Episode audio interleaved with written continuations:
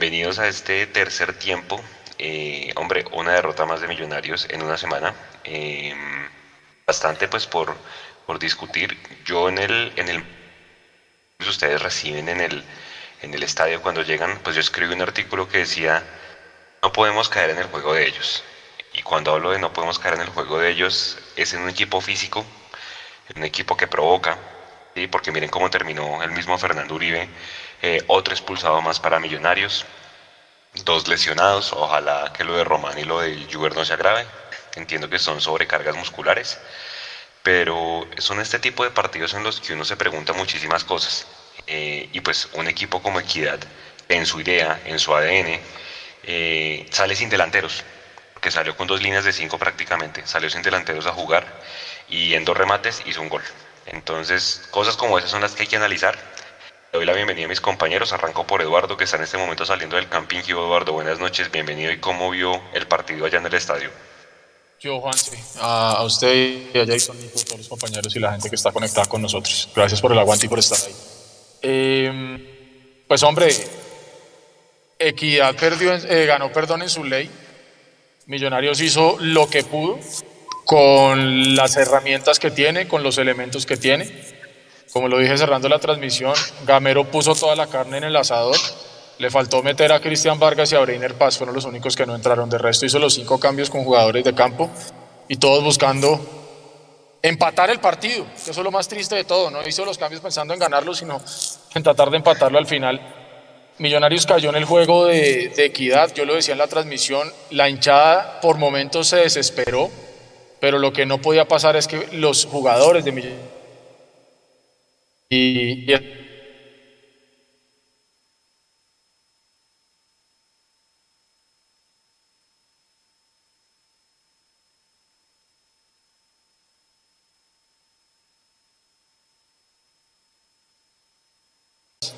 pero son los dos equipos que más partidos han perdido, con cinco. Claro, Millonarios ha hecho muy bien la tarea y ha ganado. Y por eso estamos en la posición en la que estamos. Pero eso me preocupa de cara a los cuadrangulares, que nosotros, ustedes sabemos bien que las curvas de desempeño, cuando se van acabando los campeonatos regulares para entrar a fases finales, son las que van a terminar marcando la, la historia, el resultado y quién levanta la estrella o el trofeo. Y, lo dijeron contra Envigado, que ese ojalá fuera ese el partido me das bien. Lo dijimos con Santa Fe en el primer clásico, que ojalá ese fuera el mal partido del semestre. Lo repetimos con, con Jaguares. Luego lo dijeron contra Envigado. Y ahora nuevamente lo decimos hoy acá. Eh, a mí lo que me preocupa es que Millonarios termina jugando a lo que no sabe jugar Millonarios. Y es a tratar de empatar un partido a la maldita sea cuando Millonarios se ha caracterizado por jugar bien, porque hemos jugado bien. Y la posición en la tabla que tiene Millonarios es porque ha jugado bien. Pero hoy creo que Alexis de pronto leyó mucho mejor el partido, leyó mejor los momentos que Gamero y que los jugadores de Millonarios y se llevan tres puntos que duele decirlo y duele reconocerlo, pero merecido. Tuvieron dos, metieron una, supieron manejar los tiempos del partido. Desde el principio se veía que con los contragolpes nos querían vacunar y así fue y Millonarios, por más que lo intentó, no la logró. Hay que oír a Gamero a ver qué explicaciones da, pero yo creo que hoy Millonarios pierde un partido que estuvo muy lejos de ganar, para, para ser un poquito justos.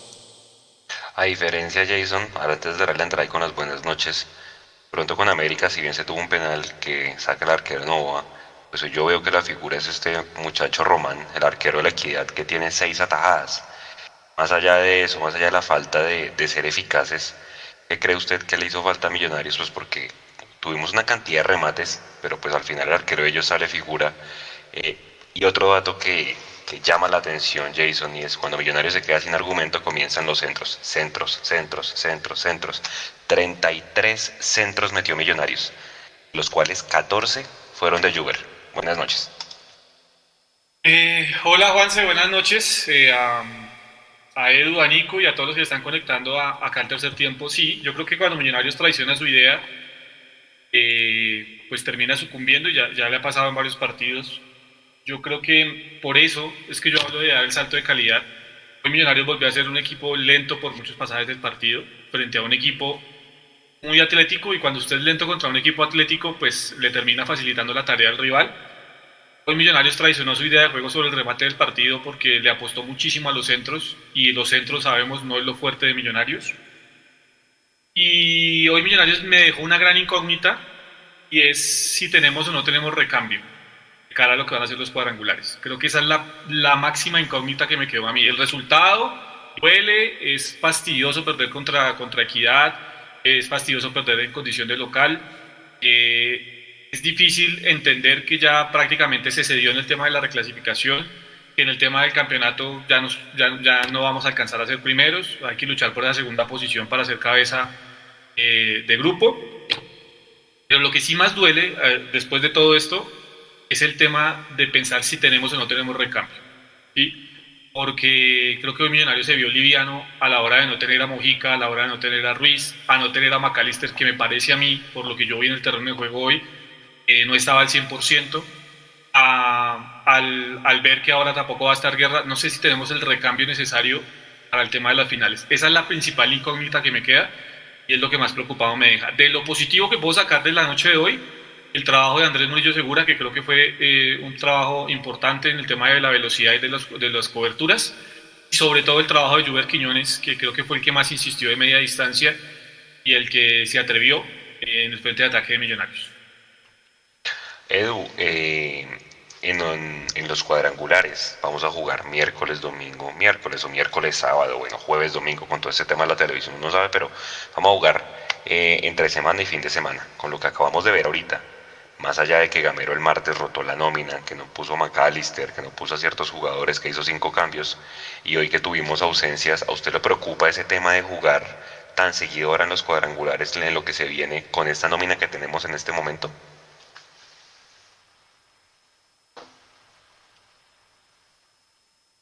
Bueno, Edu ahí vuelve con nosotros, le hago la pregunta a usted, Jason. ¿Le preocupa ese tema? Sí, Juanse, sí, eso preocupa. Eh, me preocupa también, Juanse, que, que pues Millonarios, bajo el mando de Gamero, no ha sido un equipo que se, que se caracterice por el tema de las expulsiones. Y pues sí, los expulsados han sido jugadores jóvenes, es cierto,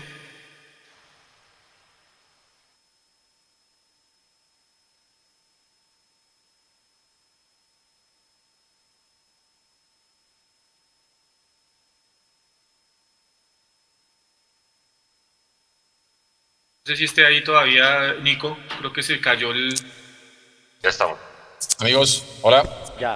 ¿Lo aló? No sé, no ¿Lo sé qué pasó, pero. Ya. Nico. ¿Me oyen? ¿Me oyen? Hola, hola. Sí, yo lo oigo, Edu, yo lo oigo.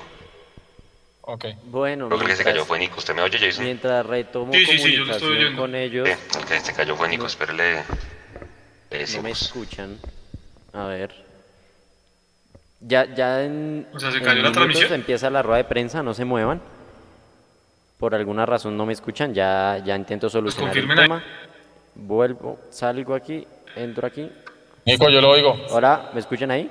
Sí, señor, ya, ahora sí. Sí. Ya listo, ya está, se enloqueció esta vaina, listo. No, les decía a todos que no, que no demoran en empezar la rueda de prensa, que no se muevan. Fresco, acá Continúen- estamos ya. ah, continúen ustedes. Como se enloqueció. Millonarios. No, Edu. les decía que, que así como se enloqueció mi plan de datos también, yo pensé que no se me ha actualizado la tabla, la tabla sí, sí está actualizada. Me corrigen de todas maneras. Millonarios ha perdido cuatro partidos solamente, no los cinco que yo... Bueno, solamente es un decir. Eh, me preocupa, claro, me preocupa porque, miren, en el intermedio yo me pongo a mirar el banco de suplentes de Millonarios pensando precisamente en ese revulsivo que podía plantear Gamero para la segunda parte. Y yo dije, bueno, ¿y la solución quién la va a tener? La solución seguirá siendo la confianza en el caballo Márquez, la solución la traerá el amuleto Jader Valencia, la solución va a ser de pronto guerra. Y cuando usted se pone a mirar eso y usted de pronto no responde con un sí contundente, pues ahí ya las cosas empiezan a, temblar un poquito. Y creo que en virtud de, lo que, de la pregunta que usted hace, Juanse, de si vamos a jugar entre semana y fin de semana, eh, no estamos exentos de lesiones, no estamos exentos de expulsiones que nos empezaron a pasar ahora, de tarjetas amarillas. Y yo sé que Gamero tiene la idea de juego y yo sé que los jugadores, todos titulares y suplentes, tienen la idea de juego, pero no en todos los partidos y no en todas las canchas van a poder desarrollar lo que, lo que se quiere. Y me preocupa. No, eh, rueda de prensa, muchachos. Me preocupa porque llegó la rueda de prensa y me preocupa lo que va a decir Gamero. Pregunta Manuel Barrera de Winsports. Muchas gracias. Profesor Gamero, Fernando, estamos en directo para Win, para Win Noticias y Win Más Noticias. Profe, ¿siente que le faltó variantes eh, en ese último cuarto de cancha a, a su equipo? Y para Fernando, mm, días como hoy, noches como hoy, ¿sienten que el fútbol es injusto? Muchas gracias. Buenas noches, Manuel, para ti, para todos los televidentes. Yo lo único que tengo hoy es, primero, tristeza, tristeza y, y a veces dice uno pena con la afición, pero también tengo una tranquilidad, tranquilidad de todo lo que hizo el equipo hoy en la cancha. Porque me parece si un equipo hoy proponiendo, con variantes, con opciones, fue millonario. Entonces, este es el fútbol, este es fútbol, y uno tiene que aceptar esto. Creo que hoy jugamos un partido como lo veníamos o como lo habíamos pensado. Con un equipo en bloque medio bajo, jugando a las contras, y, y nosotros tratando de elaborar, de abrir la cancha, ensanchar bien la cancha, de tener, paciencia, y lo hicimos, lo hicimos. Entonces aquí uno no siempre dice felicitar a Equidad, a Equidad porque se llevó sus tres puntos. Aquí hubo errores hoy, pero gana su. ¿Sienten que el fútbol es injusto? Muchas gracias. Buenas noches, Manuel, para ti, para todos los televidentes. Yo lo único que tengo hoy es, primero, tristeza, tristeza y, y a veces dice uno pena con la afición, pero también tengo una tranquilidad, tranquilidad de todo lo que hizo el equipo hoy en la cancha. Porque me parece si un equipo hoy proponiendo, con variantes, con opciones, fue millonario. Entonces, este es el fútbol, este es fútbol, y uno tiene que aceptar esto.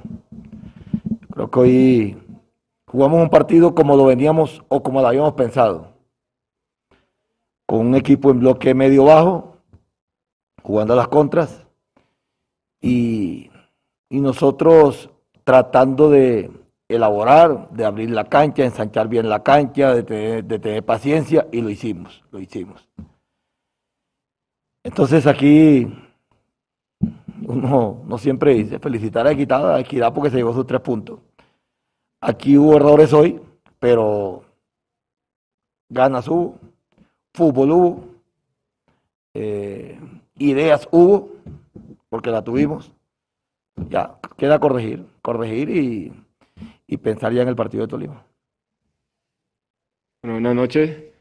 Eh, yo creo que más que injusto, porque en la vida, en el fútbol, eh, no, no, estoy de acuerdo si hay injusticia o no, pero en este caso sí estamos premiando eh, a un equipo que nunca le interesó jugar al fútbol. A un equipo que vino desde el minuto 5 a, a hacer tiempo, empezó a tirarse, su arquero se demoraba 15, 20 segundos para, para sacar en cada saque y lo vinieron a amonestar el minuto 43, eh, ya cuando ya había 43 del segundo tiempo, ¿no? Ya cuando el, el partido estaba por terminar, o sea que eh, hizo lo que, lo que quiso, hicieron lo que quisieron en todo momento cuando la pelota se paró, eh, se tomaron el tiempo que, que ellos quisieron y sin ninguna amonestación de parte del cuerpo arbitral. Así que más que injusticia es, es que seguimos premiando ese tipo de fútbol y, es una lástima, es una lástima porque eh, queremos que, que, el fútbol colombiano siga evolucionando, siga creciendo, que a nivel internacional, cuando los equipos van y representan a, al país, estén preparados de la mejor manera. Millonarios intenta eh, y lo hace, es el equipo con más tiempo efectivo de juego eh, en Colombia.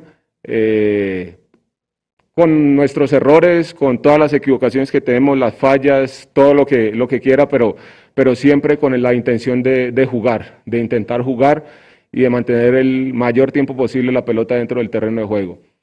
Eh, y hoy lastimosamente se premia a un equipo que, que le gusta todo lo contrario. Entonces, más que injusto, creo que es, eh, son decisiones donde se está premiando el antifútbol.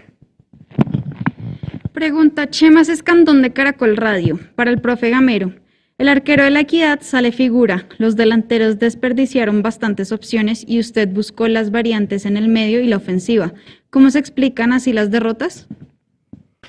Chema, un abrazo para ti. Repito lo que dije anteriormente, Chema, este es fútbol, este es fútbol y, y todos trabajamos de acuerdo a una idea, una idea. Nosotros no vamos a cambiar la idea que tenemos de nuestra idea, nuestro modelo de intentar jugar bien al fútbol, de, tener buena posición, de tener ataque. Creo que hoy, hoy fue el 66% de posesión por el 34% de ellos. Por ahí leí que fueron 20, 23 remates, 6 al arco por dos de ellos. Entonces creo que hoy hicimos muchas cosas, muchas cosas. No queríamos perder el partido. Nosotros sabíamos que hoy no nos iba a venir a la gente que vino con Junior, pero hoy nos acompañó la gente.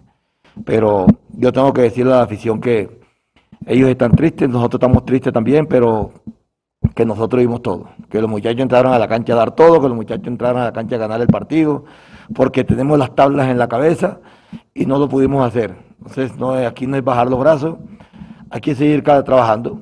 Los errores que cometimos hoy vamos a corregirlo, pero indudablemente que, que en el fútbol no tiene que aceptar los resultados y hoy nos tocó perder. Pregunta también Chemas Escandón para Fernando. ¿Hay explicaciones a la derrota o quedan preocupaciones por el hecho de no llegar con claridad al gol? No, en la anterior pregunta dice que sí tuvimos muchas opciones, así que eh, creo que las, las generamos, las generamos. Hoy tuvimos, eh, decía el profe, ¿cuántos remates, profesor? 20, 23, 16.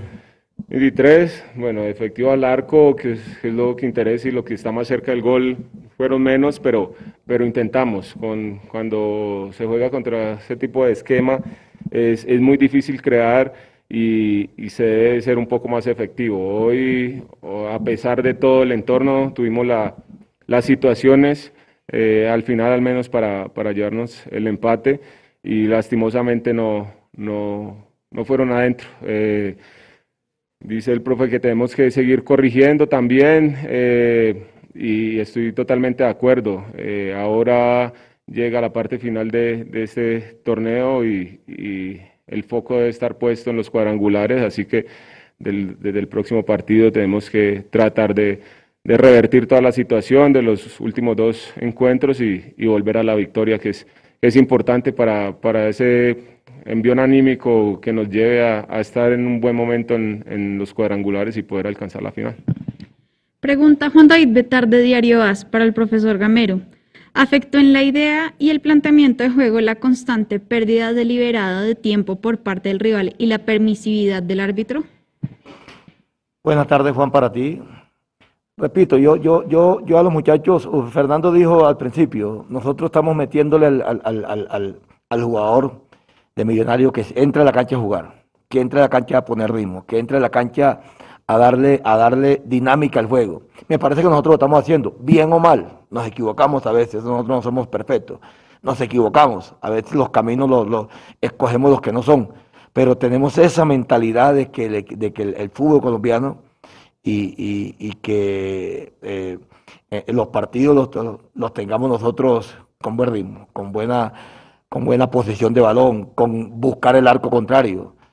En el fútbol no es fácil, no es fácil. Es que hoy jugamos casi que en mitad de cancha. Hoy prácticamente eh, Murillo y, Vega jugaron casi como dos mediocentros. Por eso me inclino a poner a Vega de central, porque yo sabía que ataque no iba a haber. Entonces, eh, planificamos ese partido así. Me parece que, a pesar de que se perdió, me parece que la planificación no fue mala. Hicimos todo, todas las cosas importante que nosotros habíamos hablado, media distancia, hoy tuvimos 3, 4, 5 media distancia, eh, por los costados, centros, eh, hoy, hoy no todo es malo, me parece que hoy el partido que hizo Quiñones, su primer partido de titular eh, aquí en Bogotá me parece que fue espectacular, cosas interesantes, cosas buenas, no todo es malo, y repito, hubo cosas muy buenas, cosas buenas que, que vamos a seguir mejorando ampliando y, los errores que vamos, tenemos que corregir, porque a fin de cuentas nos hicieron un gol que fue error nuestro. Si tú te das cuenta, habían cinco jugadores casi por detrás del balón cuando, cuando fue el error del gol. Eh, pegan eh, en, en, un defensor de nosotros, que descoloca al arquero. Entonces, son errores que tenemos que corregir, pero, pero en este partido a mí la intención del equipo me gustó, la idea que tenía el equipo me gustó y lo que quería el equipo, porque hoy entra un camerino prácticamente como si hubiese un muerto ahí, calladito. Entonces es bueno, es bueno que, que nosotros mismos sintamos lo que, lo, lo que es eh, perder un partido de esto, que nos duela y, y, y esto nos sirve para lo que viene. Y para Fernando, ¿cómo mantener la cabeza fría en momentos de tensión para evitar expulsiones en los últimos minutos? Sí, es algo que tenemos que, que corregir, que mejorar. Eh, ahí cuando se presentan ese tipo de situaciones, pues hay cierta impotencia, hay eh, un desespero normal de, un equipo que quiere jugar, que quiere que la pelota esté en movimiento y, pues no, no, lo consigue. Eh, y tenemos que, que, trabajar en eso. La parte mental también se, se viene trabajando eh, dentro del, del, equipo, así que es un, un punto para, para mejorar porque ya nos ha pasado varios partidos y, y seguimos cayendo en la trampa. Y para finalizar la rueda de prensa, vamos con Rafa Puentes de Casa Azul Colmundo Radio, para el profesor Gamero.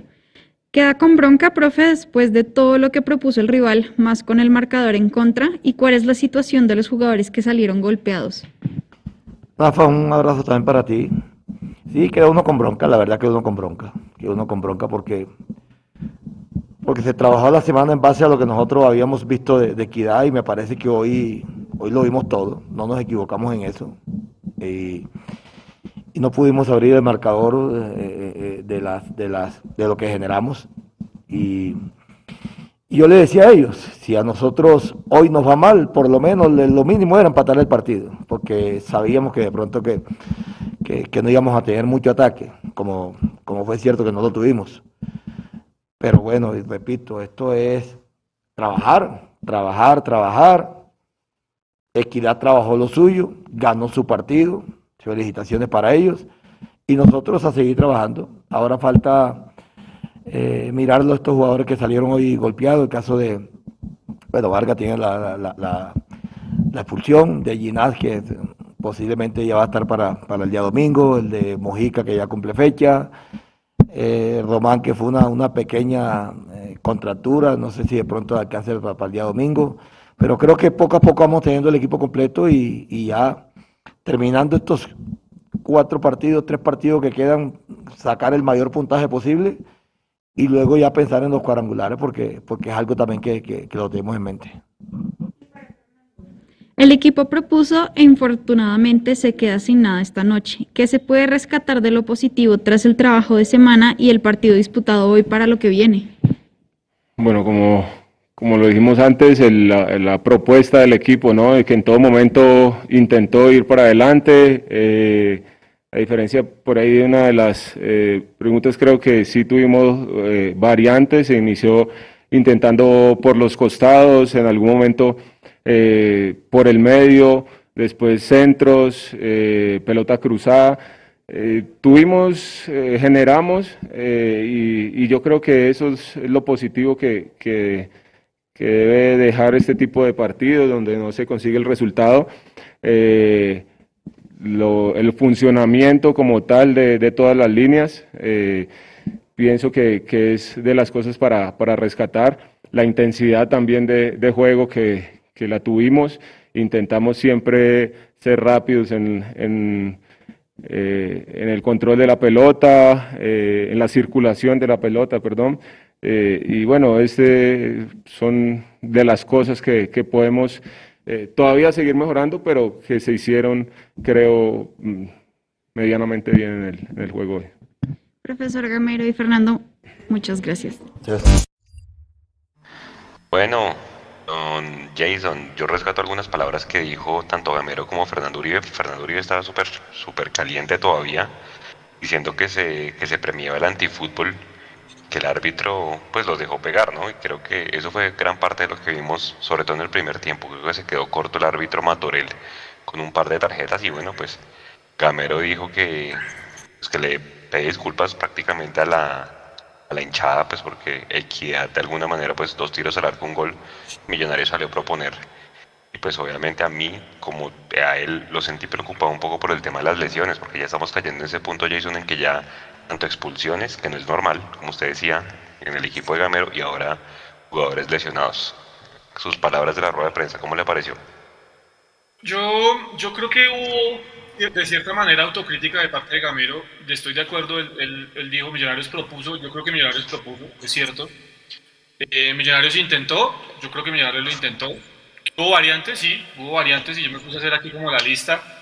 Entonces pasó a Emerson de la derecha a la izquierda, pasó a Juber de la derecha a jugar como media punta en algún momento del partido, pasó a Maca en la primera línea en el arranque del segundo tiempo, después lo volvió a pasar a jugar como media punta eh, puso a Vega como central, a Valencia como media punta cuando entró, puso dos delanteros en el remate del partido. O sea, yo creo que variantes sí tuvo Millonario.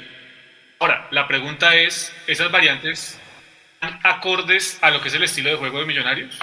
Ese es el gran dilema. Yo creo que ahí fue donde Millonarios empapeló, o perdón, embolató todo el, todo el partido y donde terminó perdiendo, perdiendo la, la mano con Alexis García. Eh, y yo creo que está. Las variantes están y si uno se pone a mirar, Juanse, la listica que uno hace, entonces encuentra que sí las hay.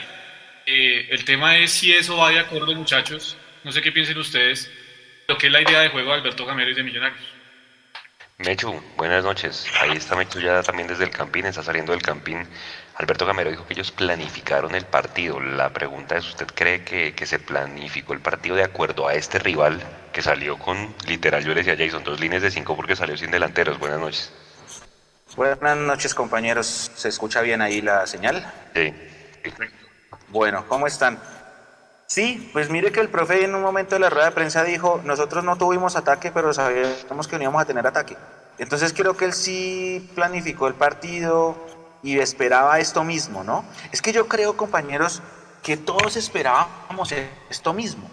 Yo no me imagino, yo me imaginaba un partido físico fuerte, cerrado, quema de tiempo, jugadores en el piso, arquero demorándose en sacar. Eh, lo que no me imaginaba era un árbitro tan permisivo, porque el árbitro sí fue muy permisivo con, con los jugadores de equidad y tampoco me imaginaba que después de lo aprendido en Envigado nos íbamos a dejar de sacar de casillas otra vez, que Fernando Uribe sí lo dice en la rueda de prensa, volvimos a caer en la trampa. Entonces, parte de la autocrítica también hace referencia a eso, que si nosotros todos, todos sabíamos cómo son los partidos con equidad, porque los, los partidos con equidad son así desde tiempos inmemoriales, no podíamos caer en el juego.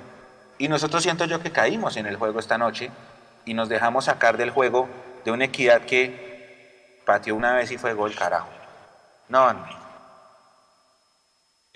Em, no mira aquí las estadísticas y, la pregunta es, ¿definitivamente siente usted que cuando Gamero le da por mandar a Vega de central perdemos equilibrio? Porque que uno mira, el jugador que más recuperó pelotas de todo, todo el partido fue Maecha, el de la equidad, o sea, nos ganaron la mitad de la cancha. Sí, hombre, a mí, a mí antes de responderle esa pregunta, lo que me preocupa realmente, Breiner Paz, ¿en serio está tan mal? Es decir, claramente la confianza no está con, con, el jugador para preferir poner a, a un volante eh, en la posición de, central. Eso es la primera cosa que me llama profundamente la atención. Eh, y sí creo, lógicamente, que Millonarios pierde mucho. Es como el, viejo dicho, ¿no? Que por taparme la cabeza me destapo los pies. Entonces, de pronto no confío mucho en Brainer Paz, pongo a Steven Vega que conoce la posición eh, y bueno, hago una pareja de Giraldo y Pereira, que Pereira viene haciendo bien las cosas, Giraldo también. Entonces, de alguna u otra manera, sobre el papel de pronto la cosa le podía llegar a funcionar a Gamero. Pero las cosas no salieron. Yo adhiero en que sí intentó Millonarios, lo intentó de muchas maneras, eh, virtuosas o limitadas, pero lo intentó. Pero sí creo que pierde mucho equilibrio en la mitad de la cancha Millonarios. Y yo lo digo sobre todo porque en el gol de equidad, em, yo vi los goles de, del partido de Millonarios con Junior el 4-1 y cuando yo veo la repetición del gol del Junior donde ese loco pasa como Pedro por su casa, pues digamos que en este caso no fue tanta la cabalgata, pero sí pasó con mediana facilidad el jugador de equidad y puede sacar ese remate que se va para adentro.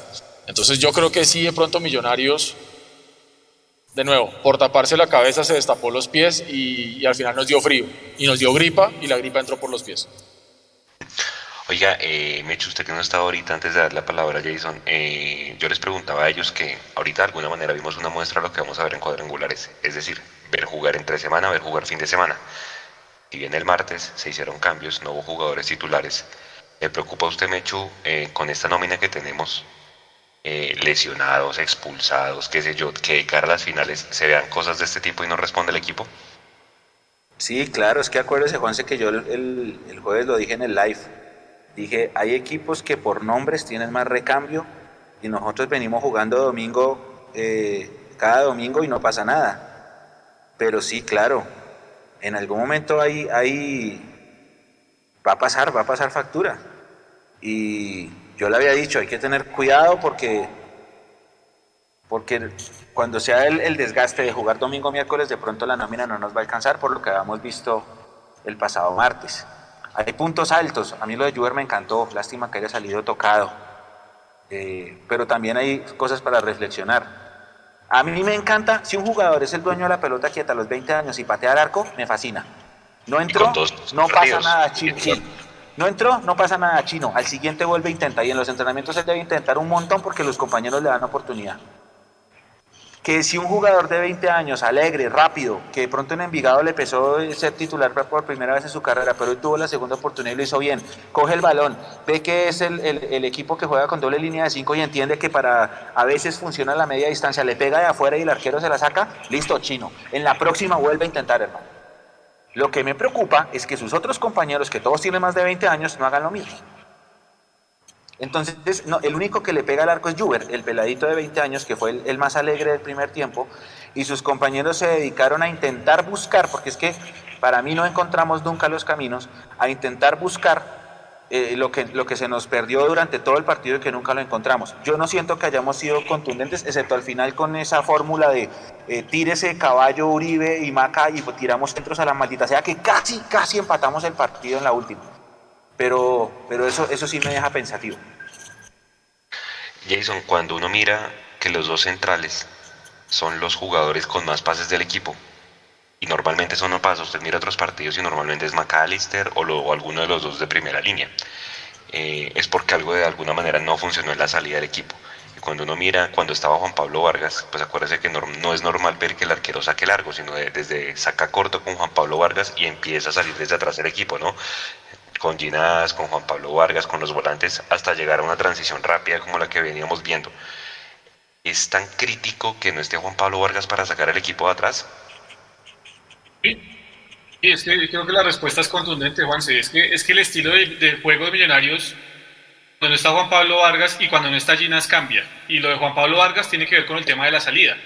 Tiene que ver con el tema de que es el primer jugador que cuando sí nos, nos, nos coloquen, un, como lo decía Gamero en la rueda de prensa, un bloque medio bajo los rivales y se defiendan con, con una línea de cinco volantes, es que tiene la posibilidad siempre con sus pases de encontrar a alguien libre y, eso no lo tiene Murillo. Murillo tiene otras capacidades, que es un buen juego aéreo, me parece a mí, y que es demasiado rápido. En ese aspecto creo que, que lo hace muy bien en Murillo, pero técnico no es. Y también digo que cuando está Ginás, que cuando hay un error, realmente Juan Pablo Vargas siempre está muy atento, o casi siempre está muy atento, Ginás para hacer la cobertura. Se entienden muy bien. Y esas coberturas, eh, cuando, cuando van cuando se tienen que cruzar de posición, no sé si me hago entender, cuando Steven Vega tiene que ir a la posición de Murillo, le termina, le termina costando muchísimo más de lo que le, de lo que le cuesta normalmente a Ginás. Ginás tiene más facilidad en eso. Ah, Vega va muy bien a cubrir, digamos, la, la posición del lateral, pero cuando tiene que cruzarse con su compañero central le cuesta, porque no es su posición habitual. Pues ahí cambia ya de, primera mano lo de Millonarios. Lo segundo, eh, pues en el segundo tiempo no contábamos Román. O sea, si ustedes miran lo del segundo tiempo, fue una defensa completamente nueva la de Millonarios en comparación al partido contra Envigado. En el segundo tiempo ya era una defensa nueva. Eh, y, y, contamos con que también pues, eh, pues no teníamos a Daniel Ruiz, a Mujica. Yo creo que sí hubo situaciones que hicieron que, hicieron que Millonarios mermaran su juego. Ahora, también hay decisiones del, del, del técnico, ¿sí? Y ya con esto cierro, porque lo que decía Edu tiene toda la razón. Si usted tiene a Breiner Paz, que es el central lateral, el natural, perdón, derecha, pues ¿para qué se va a poner a inventar desajustar el medio campo de Millonarios sabiendo que usted tiene a Vega para jugar en el medio campo? Eh, de hecho, ya vamos a hablar de ese tema, Mechu. Al final, el convocado, el jugador que convocado, terminó yendo hoy a tribuna. Eh, y también es un central que ha podido dar una mano en este momento, si no confía en paz. Entonces, usted mete a Vega como central y termina desajustando lo que es el funcionamiento de la mitad de la cancha. Eh, Perlaza por Román en el segundo tiempo, entonces usted lo que pierde es salida porque Perlaza no le da la misma salida a Millonarios que le da Román. A eso usted le suma que no estaba Daniel Ruiz, que no estaba Mojica y que Emerson Rodríguez lleva partidos con el nivel muy bajo, porque es que decirlo, Emerson lleva muchos partidos con el nivel bajo. Lo que pasa es que a veces uno o dos encares terminan eh, maquillando la actuación de Emerson, pero lleva muchos partidos con el nivel bajo y eso termina costando. Entonces, a mí me preocupa ese tema, el recambio de millonarios de cara al final. Porque la verdad, con lo de hoy, me quedé muy preocupado. Edu, es expulsados en una semana. Mojica con Junior, Daniel Ruiz con Envigado y hoy Edgar Guerra. Inexperiencia, desespero, ¿qué está pasando ahí? Porque es que esto no es nuevo, es decir, usted se va a la final de ida con el Tolima y el Chicho Arango, el que no podía faltar, se hace expulsar. Es decir, ¿qué pasa por la cabeza de los jugadores cuando uno ve que, y sobre todo ahorita en este semestre, que las expulsiones son tan frecuentes, hermano? Yo creo que estamos perdiendo fácil eh, y no tendríamos por qué. Es decir, si estuviéramos a estas alturas del campeonato peleando por clasificar, eh, pues uno entendería un poco. Ahora, eh, cuando uno oye la última parte de la rueda de prensa con Fernando Uribe, y Fernando recalca el tema del antifútbol y recalca eh, que fue un premio a un equipo que no quiso y no dejó jugar, y cuando recalca que Millonarios es uno de los equipos que busca que se juegue a la pelotica y que hoy no se pudo, eso termina sacando a cualquier jugador de, de casillas. Pero bien lo mencionaba Fernando, que también han trabajado el tema mental pero lamentablemente los hechos dicen otra cosa. Entonces, listo, sí, tenemos tres expulsados, todavía quedan partidos de la fase regular, entonces uno podría decir, bueno, ok, trago veneno y está bien, pero esto en cuadrangulares es mortal. Donde nos llegue a pasar esto que nos está pasando ahorita en cuadrangulares, y ya nos dimos cuenta que cualquier jugador que salga del esquema tradicional de Gamero hace que el equipo cambie radicalmente su forma de jugar, eso, eso va a ser preocupante.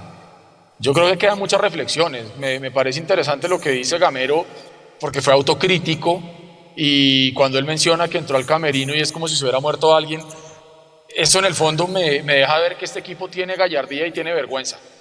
Y eso está bien. Ahora, con eso no se ganan ni se pierden los partidos, pero por lo menos existe algo de respeto por, por la camiseta y por el escudo y eso está bien. Y por el propio trabajo de ellos también.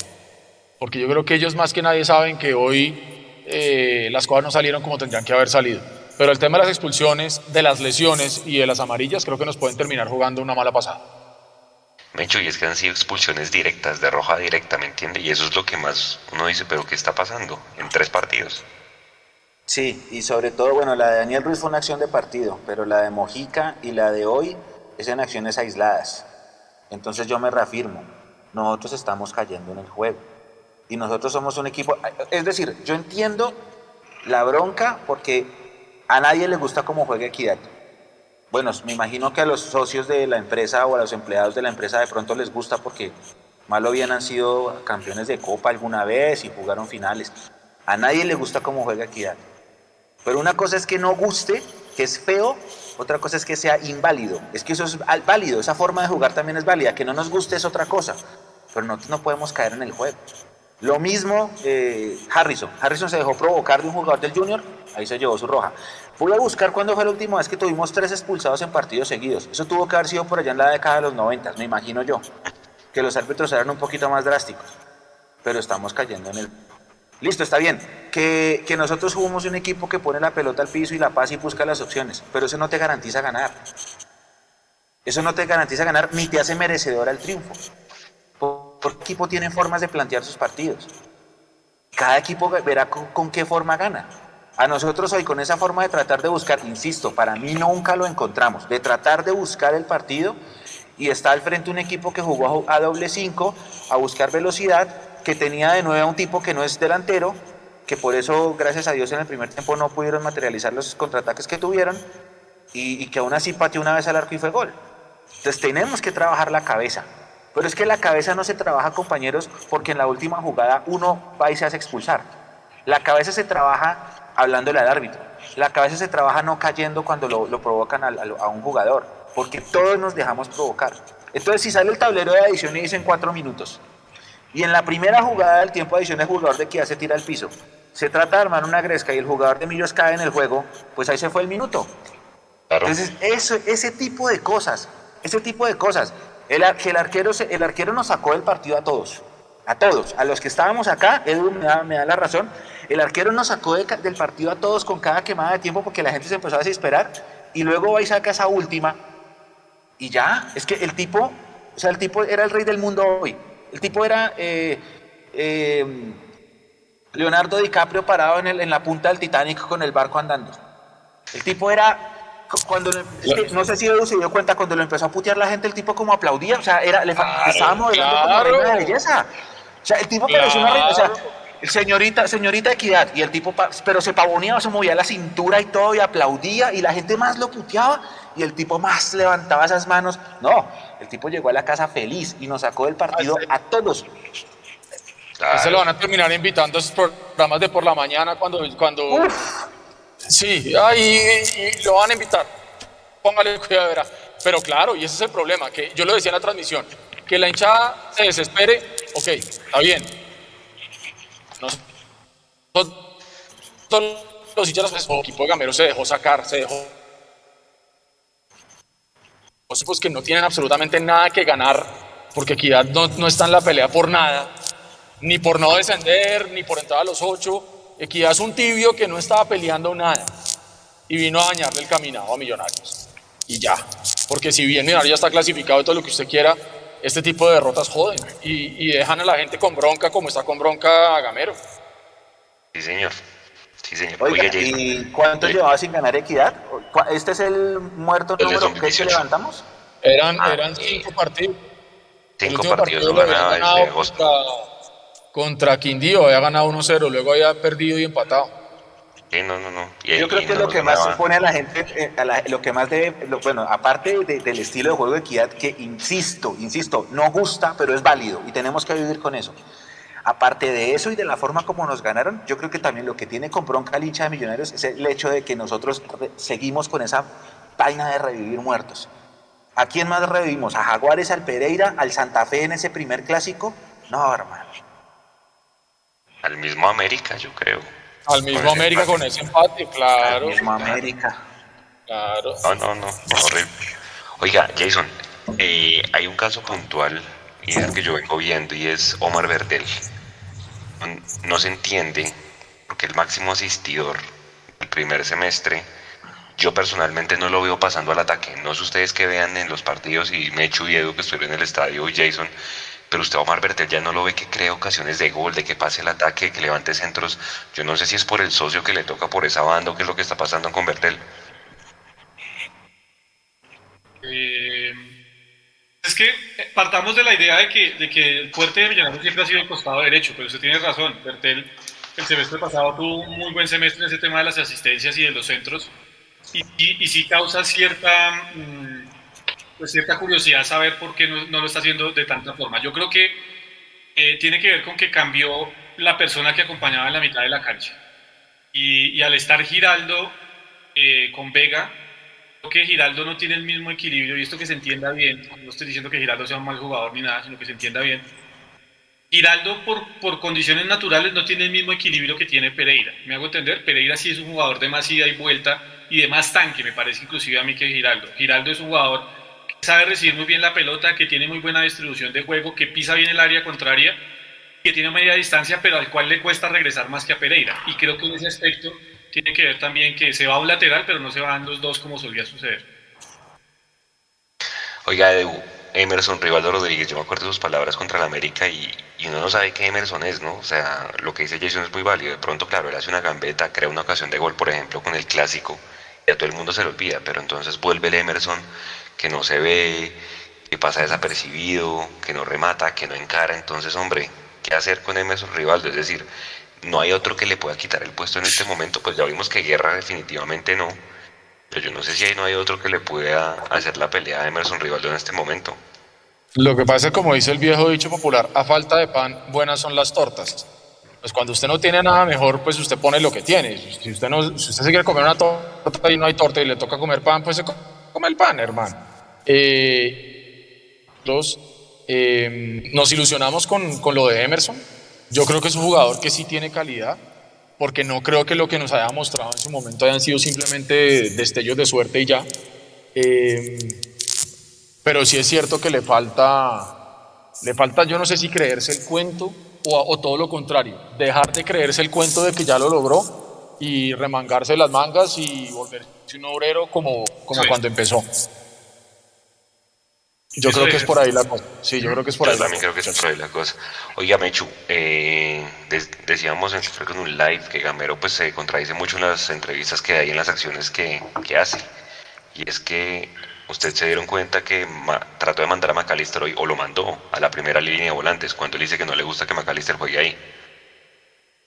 Sí, sí, sí, sí, tienes razón, yo no había caído en cuenta de eso. Y mucha gente está indignada, y mucha gente está indignada por eso. Eh, acá me han escrito varias personas por interno justamente de eso, de que, de que Maca en ese sector no, que así fue en la final y que no rindió. A mí particularmente eh, no me disgusta ver a Maca ahí porque Maca sabe sacar el equipo desde atrás. Lo que sí me llamó la atención es que si Pereira estaba tocado, que me imagino que por eso lo sacó, el reemplazante tenía que ser García. Y miren que después más adelante él vuelve y quema otro cambio para meter a García. Entonces, así como ustedes, Edu, me parece que habló de Breiner Paz, porque a Breiner Paz, esta de hoy es un mensaje, eh, no te tengo confianza, no te tengo confianza, Breiner, por eso voy a improvisar a Steven Vega. Eh, también pasa con Juan Camilo García. ¿Por qué no meter de una vez entonces a García? Listo, está bien, me van a decir, porque Equidad se estaba defendiendo con su doble 5, entonces, si, ¿para qué tener dos volantes de marca si Macalister podía salir? Bueno, válido, válido, es parte, es válido pero sí mucha gente está criticando eso, de que McAllister atrás, cuando esa no es su posición. Jason. Pero es que en esa que usted dice, en esa lógica que usted dice, que es que para que tener dos volantes de marca, pues era fácil. Si estamos a Giraldo, dejamos a McAllister en su posición normal, el equilibrio o el de Millonarios pasaba a ser Juan Camilo García. O sea, la variante la tenía en el, en el frentes. Y no había que acomodar muchas piezas dentro del terreno de juego. Yo sigo insistiendo, desde que se decantó por poner a Vega como central, sí creo que generó un caos en la mitad de la cancha de Millonarios.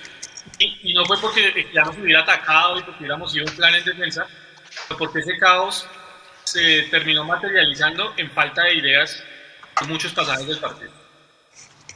Oiga, eh, yo estoy viendo aquí la fecha de hoy, Edu. Anecdóticamente, hoy, hace un año, debutaba Juanito Moreno en el arco de Millonarios por la apretada que diga. en la semana. ¿Cómo le cambia en un año a un jugador la carrera? Porque es que literal Juanito Moreno fue al cielo y volvió, o sea, fue a microciclo de Colombia, de la selección, y hoy en día pues no lo vemos en la convocatoria. ¿Será que no lo vamos a volver a ver? O, o de pronto dentro de ocho días en Ibagué vuelve y aparece. Pues como lo hemos venido diciendo, con Gamero todo se puede esperar. Tienes un central natural y pones un volante de central, pues entonces nada raro. Pero lo que sí es cierto es que la, carrera del futbolista pues es de largo aguante también, de largo aliento. Y yo no sé qué habrá pasado con Juanito, eh, como no sé qué habrá pasado con Emerson, como no sé qué ha pasado con muchos que aparentemente explotan y brillan y luego se van apagando. Eh, no sé, y esto tiene que poner a pensar no solamente a la hinchada hoy, sino a las directivas, porque las directivas están diciendo a boca llena, inflando pecho, que las divisiones de las de, inferiores de Millonarios eh, va a ser el, el 80% de la nómina, una cosa así, el, el futuro inmediato, pero tienen que ver que una cosa es que exploten en dos, tres partidos y otra cosa es que tengan continuidad. Y, y el ejemplo que se acaba de dar es clarísimo. Hace un año estaba explotando Juanito Moreno y hoy está borrado. Entonces, es otra cosa a tener en cuenta. Oiga, y hablando mucho de directivos, ustedes que nos estuvieron en la transmisión del canal, eh, el señor, hoy comentó Diego Rueda, eh, y pues ya sabemos a qué casa radial hace parte, y él contaba como medio infidencias o detalles del tema Montero, y decía que el, el gerente deportivo y el presidente y el máximo accionista inicialmente, palabras textuales, no querían meterse en el tema Montero, por, por el tema con Tolima, que iba a finalizar contrato, etcétera, etcétera pero que cuando vieron tres ofertas en la mesa, fueron de los siguientes equipos. Uno de la MLS, el otro fue Junior, no sé qué va a pasar con Viera, el otro fue Nacional. Cuando esas tres ofertas le llegaron a Montero a la mesa, Millonarios se metió y se adelantó para, para hacerle la propuesta a Montero. ¿Es creen que, que, sí, como dice Diego Rueda, Millonarios inicialmente no estaba interesado? Porque eso para mí fue sorpresa, pero que lo de los tres equipos, dos colombianos, sí fue verdad. Hecho. Yo creo que, yo creo que, eh, que lo haya dicho así de que no estaba interesado, no creo. No creo. Yo creo más bien que Millonarios en su momento estaba, estaba pensando era en esperar a diciembre y buscarle la oferta, que de pronto fue que se le adelantaron.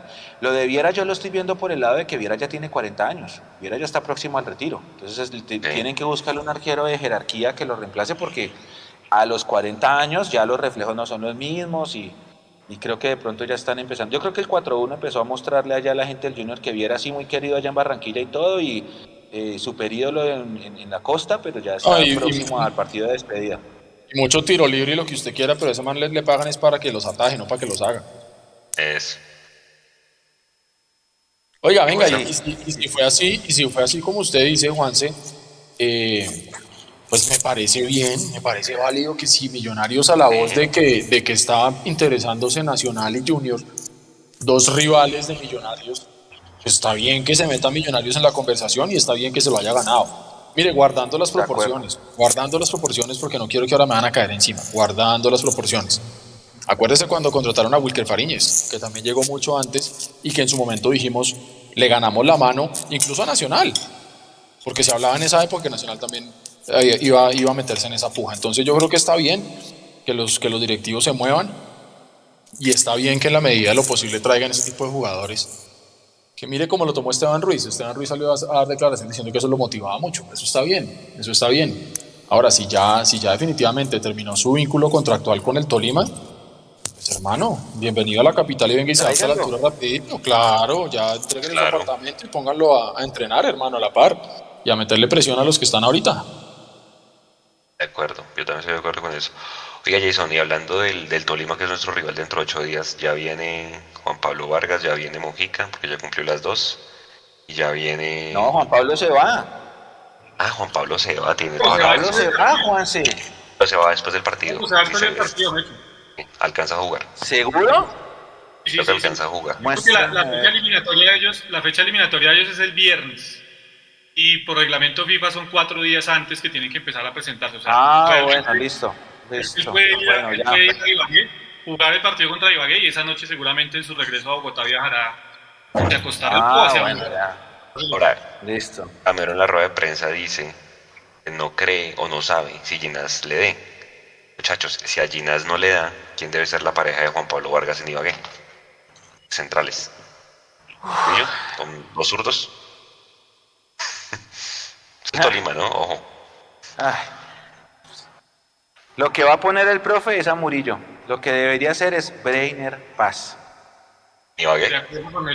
Adhiero. Sí, en Ibagué, hermano. Es que usted tiene que jugar con sus centrales en el perfil que es. Y sin improvisar. Vengan, es que yo, yo les hago una pregunta en serio. O sea, yo sé que Breiner Paz ha cometido errores con Millonarios. Eso lo tiene en la palestra pública. Pero un tipo que ha hecho parte de las elecciones Colombia. No es tan malo. Llegó profesional, llegó al plantel profesional de Millonarios. No va a poder, poder jugar un partido de, de- de temporada regular contra el Tolima ni Ibagué. No, De bien. acuerdo, de acuerdo con usted. Eso es como, eso es como cuando, cuando, Aquí pusimos a Chivo la- Bonilla y lo trajimos como estrella Edu en algún momento a Chivo Sí. Bonilla. No le vamos a apostar a Breiner Paz. Y a Chivo Bonilla lo aplaudimos. pero es que hermano, En la final. Claro, mire, eso es como las empresas. A usted lo contratan por bueno y luego lo terminan sacando y formal. Yo le he visto a Breiner Paz, aparte de las ganas y el cuento y tal, y tiene capacidades para jugar. Lo que usted dice es, es lapidario.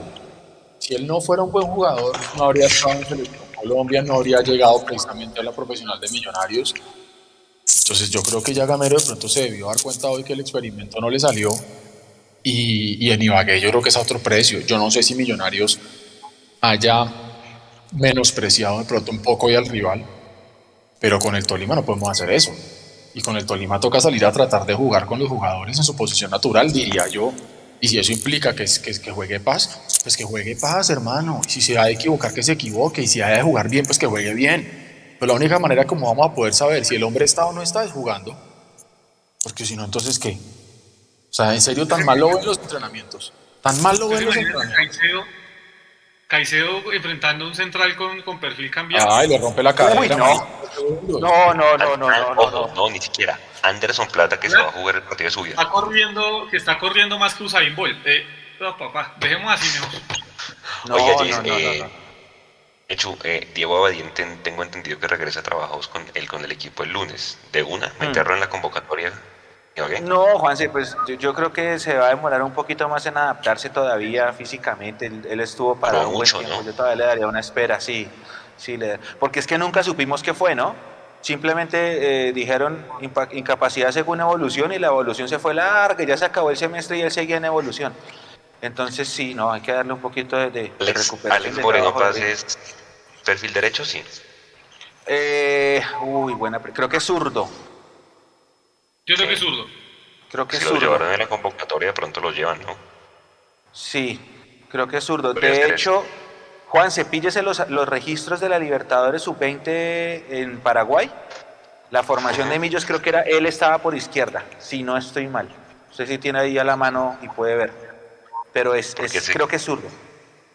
Yo lo vi jugando, yo lo vi jugando, Juanse, un partido antes de llegar a Millonarios con formación alemana, porque él, pertenecía a ese club, a formación alemana, y jugó como central por izquierda. Por eso tengo la referencia de él de, ser central por izquierda. Aquí en la cuenta de Millonarios, a ver qué dice. No, no dice qué, qué perfil es. Sí, habría que ver lo que usted dice, Mechu, las, las, las formaciones de la Libertadores sub-20, a ver qué, perfil tiene, porque si es zurdo, pues hay que hacer, recurrir a Weiner yo también creo, pero pues a Vega no lo puedes, yo, yo a Vega no lo pongo de central de Ibagué, es un rival muy jodido para podernos a inventar, ¿no? Y pues ya vuelve Mojica Ruiz y todavía le queda faltando una. La vaina es, que el profe, hombre, el profe dice que el profe dice que puso a Vega porque sabía que Kiana nos iba a atacar. E, explíquenme eso. Pues menospreciamos al rival, así de sencillo. Claro. O sea, a, mí no me cuadra, ¿cómo, ¿cómo es eso? ¿No me cuadra la letra con la música, Edu? No, no, no me da. Sí, así es. No, me da. Ahora, eh, hombre, en Ibagué, empate o derrota, Dios no lo quiera, ¿preocupa el tema? Yo estoy preocupado, o sea, de ahora lo que vimos hoy, jugando tan seguido y con domina tan corta, creo que es un tema que, que, que, pone a pensar, ¿no? Pero si en Ibagué no se quieren dar las cosas, hombre, ¿qué? No, ¿sabe qué me tiene preocupado a mí? Porque porque digamos que vamos a enfrentar al Tolima, que es un equipo de quilates y toda la cosa, pero Tolima como ya es campeón, a lo mejor Tolima sí puede darse el lujo de dosificar porque ya no le importa la reclasificación ni nada, puede estar preparándose para sus cuadrangulares finales. Me preocupa mucho, queridos compañeros, el hecho de que nosotros tuvimos un segundo tiempo muy bueno contra Junior, pero después hemos vuelto a caer en la misma tónica de lo que hemos venido hablando, de que los rivales ya saben a qué jugamos y como saben a qué jugamos nos controlan más fácil. ¿sí?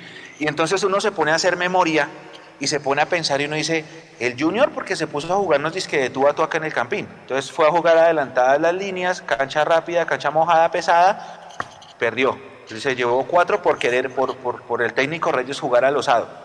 Pero Equidad, el Envigado, el América, como que ya saben a qué jugamos, el, módulo táctico nuestro, a qué, cuál es el tema cuando pisamos tres cuartos de cancha. Y entonces me a mí me empieza a preocupar eso, porque si, llevamos dos partidos así, de cara a las finales, ustedes saben que las finales son partidos a vida muerte más cerrados, mejor dicho, y los equipos no arriesgan tanto. ¿Así de predecible está Millonarios de cara a las finales? creo, o sea, es que, y es que además mire los rivales, y son obviamente, nosotros hasta ahora jugamos hoy, pero el Bucaramanga otra vez volvió a quedar de octavo, gran parte de la fecha se juega mañana, pero los equipos que se van a meter son equipos que ya no tienen la medida, Envigado, Pereira, Jaguares, mismo Tolima, el Deportivo Cali, ¿me entiende? Y eso es lo que de alguna manera empieza pues a uno rayarle la cabeza. Pues yo no sé si nos tengan la medida, Juanse, porque es que los partidos terminan siendo muy diferentes cada vez que se enfrenta uno contra el otro. Si usted revisa el partido contra el Cali, usted que lo nombra ahí, contra el Cali estuvimos para ganar el partido y le pudimos haber pasado muy por encima del Cali. Al final no se terminó dando el resultado. Contra Envigado, sí, yo creo que lucimos mal por pasajes, pero en, en condiciones normales, en Millonarios se, se impone al Envigado. Lo que pasa es que había ausencias, había ausencias y y pues eh, se encontraron con un gran partido de Yacer, Asprilla y de, y de Durán. Yo no sé si nos tengan la medida ya, Juanse, yo creo que vuelvo al tema. Es como decir que nosotros le tenemos la medida a todos los que les hemos ganado y que se puedan meter de aquí para adelante. Esto es barajar de nuevo, comenzar de cero en los cuadrangulares. Eh, si es un bajón lo que está teniendo Millonarios, pues qué bueno que nos esté dando este bajón en este momento y no nos lleguen los cuadrangulares. Eso sería, digamos, algo de lo positivo en medio de todo lo malo esperar. Yo creo que en el momento que se vuelvan a ajustar las, las piezas y vuelva a estar Mojica bien, Macalister al 100% y ya, y ya el equipo se amalgame como tiene que amalgamarse de nuevo, eh, vamos a, a, volver a recuperar esa memoria que no la hemos perdido del todo, sino que, como lo ha dicho Mecho y lo ha sostenido a lo largo del semestre, es, es un sube y baja importante del equipo, una montaña rusa, producto también de la inexperiencia de muchos jugadores. Sí, yo creo que, que pues obviamente como se dice, o sea, se empieza de cero, pero para mí Jason Mecho lo que dice Eduardo es clave. La curva como termina el equipo creo que es fundamental. Y, y Edu, yo les preguntaba a ellos dos en el live del jueves, no sé si usted sienta que de pronto hay jugadores que ya están llegando a su tope en este momento de rendimiento y empieza un declive que no nos favorezca de cara a esa curva que usted dice. Pues es que es indudable que si lo individual no funciona, pues lo colectivo pues se va a ver sacrificado. Afortunadamente, como dicen ustedes, esto es fase regular todavía. Sí. Porque en cuadrangulares dos partidos seguidos perdiendo y ya sabemos qué pasa. No digo que ya quede uno, uno por fuera completamente, porque nosotros empezamos perdiendo los dos primeros partidos y salimos campeones. Pero, pero se complica la mano.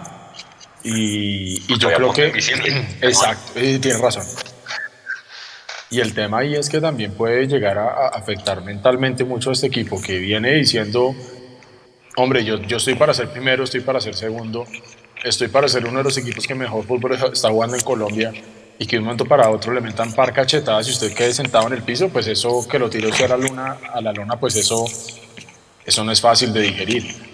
Y creo que aquí, aparte de la fortaleza física y la parte táctica, técnica, eh, futbolística, van, a tener que meterle muy duro en serio la parte mental, porque puede ser que a lo termine, termine traicionando la propia ansiedad de haber entrado con suficiencia a los cuadrangulares y de pronto no poder validar ese buen momento eh, por lo que está pasando hoy, porque esa curva de desempeño de jugadores como hoy lo vimos con Román, listo, no está del todo hoy.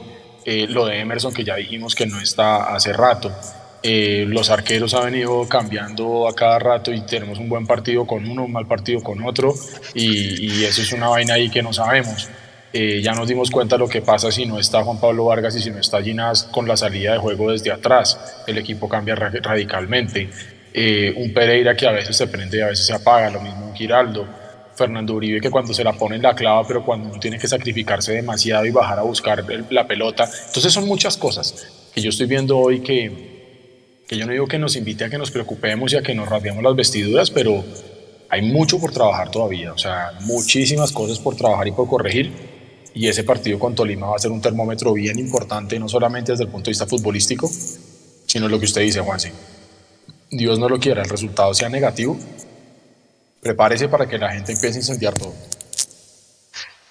Y es que preciso, y es, que preciso, Jason, de pronto listo, equipos que no tengan la medida, lo que pasa es que mire los tres partidos que quedan. Tolima, queda Alianza, queda Nacional. Entonces, hoy no lo va a preguntar, la pregunta que a usted no le gusta que le hagan es cuántos puntos vamos a sacar, pero sí, eh, pues de alguna manera de estos tres partidos, de este remate del 2 contra de alguna manera cómo va a sentirse la gente de cara a los cuadrangulares, por más de que se comience de cero, ¿no cree? Sí, en eso sí tiene razón, Juanse, porque, a ver, en una de esas nos va mal en Ibagué y, y pues en Medellín ustedes saben que cualquier cosa puede pasar también y el ambiente de cara a los cuadrangulares entonces es el oasis que estábamos viviendo hasta el momento. Eso, eso puede pasar y en eso estoy de acuerdo, pero eh, también habíamos dicho muchas veces, y hay que ser coherentes con, con, la cosa, que era muy importante que Millonarios siempre se clasificara faltando cinco o seis fechas, para poder probar, para poder ensayar, para poder recuperar y para poder pagar en el tema de las tarjetas amarillas. Y fue justamente lo que pasó. Entonces, yo creo que hay que poner las cosas en una balanza, porque cuando estamos peleando la clasificación en la última fecha y pendientes de quién hizo o no hizo un gol, tampoco nos gusta. Entonces yo creo que hay que poner las cosas en la balanza y entender que esta vez se hizo la tarea temprano, se descuidó otro objetivo porque creo que, que se descuidó el tema de la reclasificación, porque la tarea se hizo temprano. Ahora, hay que ser, hay que, yo tengo que ser eh, consecuente con mis comentarios. Si este campeonato se, se definiera la mayor cantidad de puntos, con esta derrota frente a Equidad, hemos sepultado cualquier posibilidad de ser campeones en el fútbol colombiano. Afortunadamente, volvemos a decir, en, cuatro, en tres fechas volvemos a barajar de cero, comenzamos otra vez de cero y es otro campeonato. Don Mechu, ya para ir cerrando, si no nos va bien en Ibagué, si yo estoy mirando aquí la tabla, Tolima y Pereira están a cuatro puntos nuestros en la tabla de la liga. No nos va bien en Ibagué, se peligra ese segundo lugar por más de que al final no importe, ¿no? Aquí solamente sirve para hacer cabeza de serie nada más. Es que básicamente mucha gente lo que dice es, toca ser segundos para no jugar contra Nacional, porque no quieren tener a Nacional como posible rival de los cuadrangulares. Es para lo único que podría servir ser segundo. Lo que más importa ahorita es sumar en la reclasificación. Para eso servirán estos nueve puntos. Por eso el profe decía, que quería sumar lo que más se pudiera. Yo no le veo más usos. Señor. Don Edu, su mensaje de cierre para cerrar este tercer tiempo, 11 y 31 de la noche. Hoy hice un ejercicio ahí a modo de apuesta con un compañero en la oficina de quiénes serían los ocho clasificados. Eh, y pues yo cogí la tabla y empecé a mirar rivales. El cuento para mí, Millonarios en ese ejercicio cerraba con 40 puntos. Eh, obviamente yo contaba con los tres puntos de hoy. Entonces, esto lo menciono porque uno puede hacer cuentas alegres sobre el papel, pero en la cancha es otra cosa. Y Millonarios no se le puede quemar el pan en la puerta del horno. Si bien todavía falta muchísimo, muchísimo camino, porque realmente el campeonato empieza para los que queremos ser campeones, empieza ahorita en los cuadrangulares. Eh, y ahí Miral va a tener que demostrar si la curva de desempeño que tuvo durante todo este semestre, que le permitió estar primero, segundo, primero, segundo en reclasificación y casi que compraba el segundo lugar en la, en la liga, eh, realmente fue fruto de un trabajo o fue simple casualidad que no creo. Entonces los cuadrangulares van a servir para ratificar el trabajo de Gamero y el de los muchachos Afortunadamente, como dice Jason, el partido de hoy no, no era un partido que estuviéramos necesitando los tres puntos para poder clasificar, porque habría sido frustrante completamente. Mm, sí es bueno, por ejemplo, llegar a estas instancias ya clasificados, que le permite al equipo de pronto tener un traspiés o dos y que simplemente sea un sabor de boca, de boca amargo y nada más pero el partido con, con, el Tolima creo que se va a jugar algo más, creo que se va a jugar mucho orgullo, creo que el Tolima va a querer salir a ganarle al nuevo equipo de Álvaro Montero, porque Álvaro Montero se fue y los traicionó y todo ese morbo y todas esas cosas. Y, y pues no hay que olvidar que nos ganaron la final, ¿no? Entonces, qué bonito sería que esos últimos dos partidos que hemos perdido podamos sacudirnos con un triunfo en Ibagué. Por la confianza del equipo sería, sería lo mejor que podría pasar. Señor Don Jason, su mensaje de cierre para este tercer tiempo. Ah, pues obviamente vuelvo a decir, yo creo que queda la tranquilidad que ya se hizo la tarea, que estamos clasificados. Peor sería estar peleando eh, todavía por clasificar y estar con esta situación de perder dos partidos consecutivos. La fortuna de tener ya la clasificación da, da ese margen de tranquilidad. Pero sí me queda, y sigo insistiendo, la gran duda sobre si tenemos el recambio suficiente de cara a los cuadrangulares. Eh, creo que Gamero con muy poquito ha hecho mucho pero no sé si le va a alcanzar con, con lo que hemos visto en las últimas dos presentaciones. No, no, hecho, oiga, no lo van a dejar aquí descansar con la banda del pocillo. Eso mejor dicho, están ilusionados que no se puede acabar el semestre sin que la banda del pocillo tenga su pocillo de Mondomillos. No, no, no, la, banda del pocillo, la banda del pocillo, si Hugo está conectado a la transmisión, Hugo tiene ya las direcciones y eso debe estar en camino. Ah, bueno, listo. Nosotros hicimos la pocillos van en camino. Sí, sí, sí. Es más, eh, háblese con Nico si lo tiene ahí cerca. Hugo tiene esa tarea lista hace rato. Ah, así bueno, como, así Yo como la. lo mostré en vivo. Ya lo vieron, Ah, ya vieron que es negro y que cuando tiene bebida caliente sale, se ve muy bonito, ya, ya, Ah, no, eso ya, es ya van en todo. camino y yo Sí, creo sí, que sí. jueves vamos a empezar a, a, a rifar unos en vivo. ¿Dónde nos llega entonces, Juan? Sí. El, el del equipo también hay que preguntarle a Hugo. Es que, por eso les digo, hay, hay los de la banda del Pocillo, pues porque la banda del Pocillo se formó con base a un pocillo de Mundomillos, y, y los del equipo de trabajo. Fuera de eso, como dice Nico, vamos a empezar a rifar también para toda nuestra comunidad y pues espero en un futuro también que, que se puedan adquirir. Pero sí, esos de la banda del Pocillo están comprometidos. Eh, Juanse, Ah, bueno, bien. Señor. Equidad y Jaguares. Los dos equipos a los que Gamero no le ha podido ganar. Bueno, hay más, hay más. Creo que Tolima tampoco. Pero llama la atención Equidad y Jaguares. Dos derrotas con Equidad y un empate el año pasado. Y con Jaguares ya sabemos. Mensaje para la gente. Número uno, disfruten el puente. Número dos, a los niños, a todos los niños eh, y a sus, a sus padres que están conectados. Happy Halloween, feliz Día de Brujas. Pidan muchos dulces mañana, me imagino que hoy también. Y diviértanse y coman como locos. Que disfruten esta fiesta porque el Halloween finalmente es una fiesta para los niños. Así que a todos los niños un Happy Halloween. A los adultos que seguramente están enfiestados hoy, que se van a enfiestar mañana, tengan mucho cuidado porque para mí Personalmente este es el fin de semana más pesado del año, donde hay más, más grescas, más peleas y toda esa cosa. No sé por qué, como que la gente se disfraza y se mete en el cuento y es una vaina muy rara. Yo a este fin de semana le tengo mucho respeto en cuanto a la vida nocturna. Caminar para atrás. Número para la 3. Número 3. El próximo lunes estaremos en San Jerónimo, Antioquia, con el equipo sub-15. Va ganando la serie 4-0. Allá van a estar los cones, transmitiéndoles ese partido desde las 12 del día por nuestro Facebook Live para que no se lo pierdan. Ese equipo juega muy bien y para que lo acompañemos, ojalá en pro de la clasificación a la tercera fase del campeonato nacional. Y número 4. Importantísimo trabajar la cabeza. Ustedes se han dado cuenta que el profe Gamero siempre eh, va encontrando los errores y los va corrigiendo, ¿no? Encontró el tema de la defensa porque nos estaban haciendo mucho gol y tuvo tres partidos con el arco cero. Encontró que de pronto no estaba llegando la pelota Fernando Uribe, lo mandó a buscar la pelota atrás. Ahora tiene que encontrar, o ya encontró, que nos estamos saliendo del control cuando un equipo nos maneja los partidos. Entonces ahora tiene que darle la vuelta a eso. Hay que trabajar la cabeza, hay que trabajar para ser fuertes mentalmente, porque en este momento no somos fuertes mentalmente y nos estamos sacando de los partidos solitos. Y el mensaje para la hinchada es que, eh, nada, happy Halloween, tranquilos.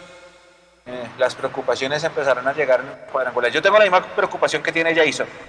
Y lo dije desde el principio del, del, del semestre en algún live de previa, que el subtítulo obliga a llegar otra vez a la final, pero que la fuerza de la nómina de pronto no es la misma. Y estoy de acuerdo con que Camero es un gran técnico porque con muy poco ha sacado demasiado. Buenas noches para todos. Gracias, Juanse. Juanse, Gente, mucha. Señor Edu, tele. Un datico que acabo de leer aquí en Twitter de Julián Capera. Después de ocho meses, Millonarios vuelve a perder dos partidos consecutivos en liga. La última vez fue Junior Sí, y Jaguares, sí, sí, en sí. febrero y en marzo. Junior y Jaguares. Junior y Jaguares y, y el, y antes había sido hasta antes de la pandemia. Y hay que buscar el, el- el- el de las tres rojas seguidas. Ese es otro buen dato. Ese es otro buen dato. Pues nada, esperemos, hombre, que, que el bache sea ahorita, porque dijimos en algún momento al inicio del semestre que Millonarios iba a tener un bache en algún momento del semestre. Ojalá sea ya, para que haya con que arreglar cositas de cara al remate de los cuadrangulares y eh, del todos contra todos, perdón, y sobre todo al inicio de los cuadrangulares, que seguramente ahí en el live estaremos pues repasando cómo le ha ido a Millonarios en cuadrangulares, porque esa es otra tarea pendiente. Descansen, buen fin de semana. Si van ahorita a celebrar, celebren con responsabilidad. Eh, acuérdense que igual todavía estamos en la pandemia mucho, con mucho cuidado entre todos ustedes. Y bueno, descansen, disfruten el fin de semana y nos vemos el jueves en el live. Muchas gracias a todos por estar conectados hasta ahora. Chao.